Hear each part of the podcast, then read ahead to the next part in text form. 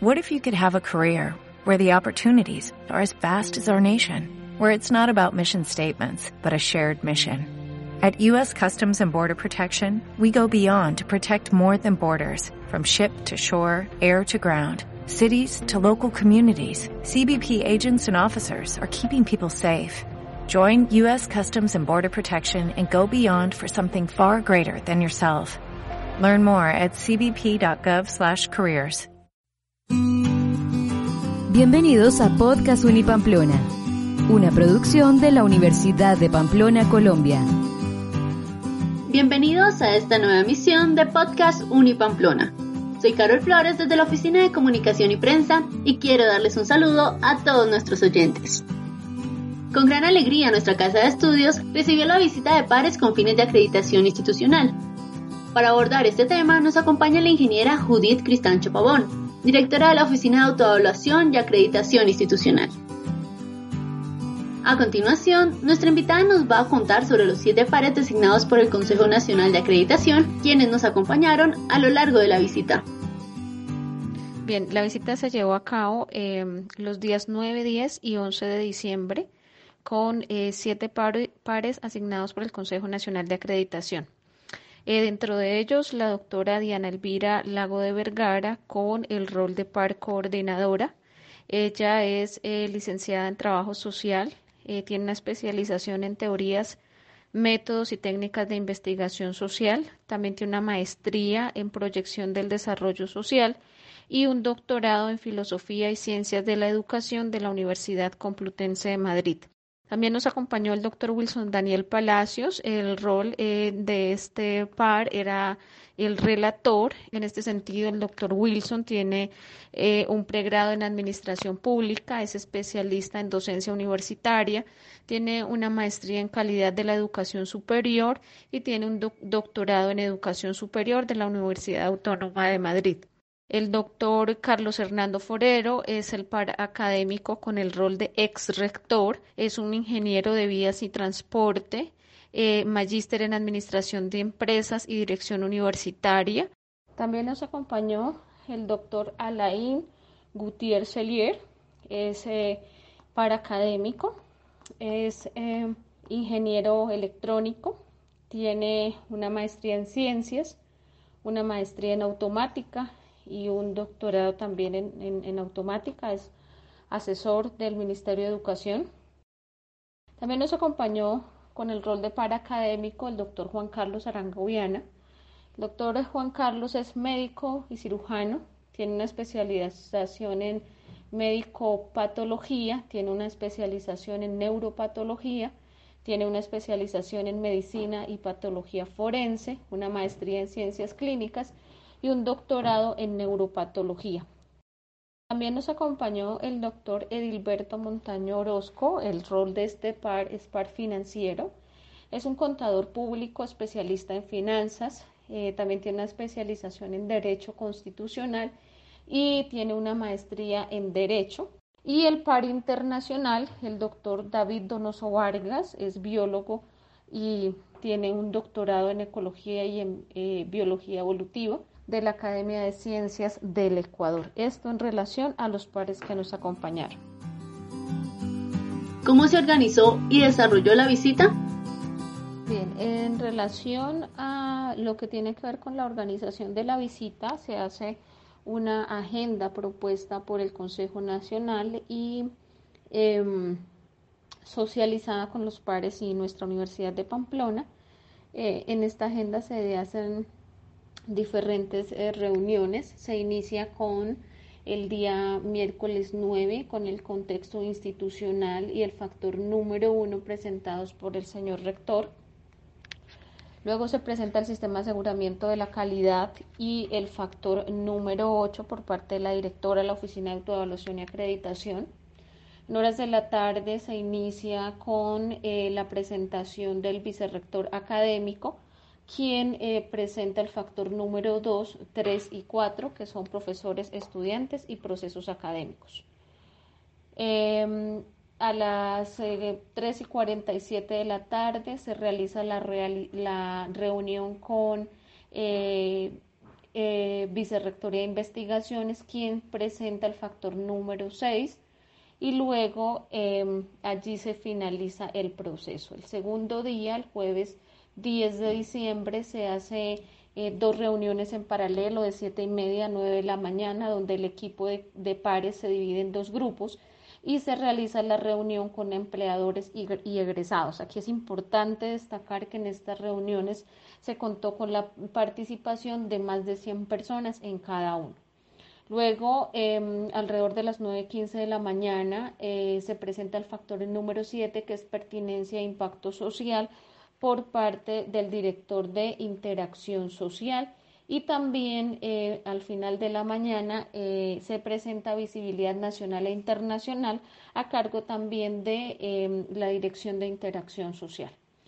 Se inicia a las 2 de la tarde con reunión en paralelo con em, Em, eh, el vicerrector administrativo y financiero, quien presenta el factor número 12, que es recursos físicos, y em, el factor número 10, que es organización, gestión y administración, que lo presenta el señor rector. Esta reunión se hace en paralelo de 2 a 4 de la tarde.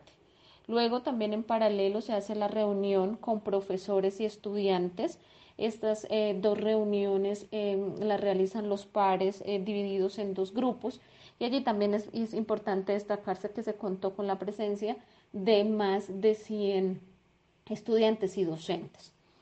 Para el tercer día se inicia con la presentación de bienestar universitario, que es el factor número 9 y obviamente lo presenta la directora de esta dependencia y a las 9 y 15 se presenta el factor número 11, que son recursos de apoyo académico e infraestructura, que lo presenta el vicerrector administrativo y financiero. Luego los pares tienen una reunión privada hasta las 3 de la tarde y es así como eh, de 3 a 4 de la tarde se hace la reunión de cierre donde los pares le presentan un informe verbal al rector y a la alta dirección de nuestra casa de estudios. ¿Cuáles fueron las fortalezas de la Unipamplona durante la visita? En relación a las eh, fortalezas de la Universidad de Pamplona durante la visita, es importante destacar eh, la preparación que ha venido em, realizando nuestra universidad a partir del 2017 hasta la fecha donde se propendió por la acreditación tanto de programas como institucional. Soporte fundamental los avances en las labores académicas, investigativas, científicas, culturales, de extensión. También el soporte, eh, existencia del sistema de aseguramiento de la calidad institucional debidamente fundamentado y con todos eh, los modelos y metodologías Em, soportadas y justificadas ante los pares. Es importante destacar también em, todos los avances que se han venido dando en relación a lo que tiene que ver con la ejecución eh, responsable de eh, eh, la parte financiera en nuestra institución. Pero creo que lo más importante resaltar allí es el compromiso el sentido de pertenencia de cada uno de los funcionarios, eh, docentes, estudiantes, egresados, empleadores, directivos y administrativos, quien siempre estuvieron prestos en la preparación y en el desarrollo de la visita y es así como se pudo realizar em, en los tiempos determinados y eh, se pudo cumplir totalmente la agenda propuesta. ¿Cuál es el balance general de la visita? El día viernes 11 de diciembre se realiza el cierre de la visita, donde em, los pares hacen un informe verbal al rector y luego se hace una reunión de realimentación de las em, fortalezas y oportunidades de mejora que nos dan los pares. Es importante destacar que en el balance de los comentarios de los pares em, tenemos un balance positivo teniendo en cuenta que nos mencionaron eh, muchas fortalezas de nuestra universidad y algunas debilidades que ya habían eh, sido contempladas dentro de los planes de mejoramiento y el plan de desarrollo, por lo cual eh, se ve encaminado el proceso de autorregulación totalmente alineado con los procesos de autoevaluación. ¿Cuál es la proyección de la Unipamplona y cuáles son los pasos a seguir tras la visita? La proyección de la Universidad de Pamplona, pues con el nuevo plan de desarrollo aprobado por el Consejo Superior, es seguir apostándole a la calidad de la educación superior en nuestra universidad, a fortalecer los tres ejes misionales, academia, investigación y extensión social.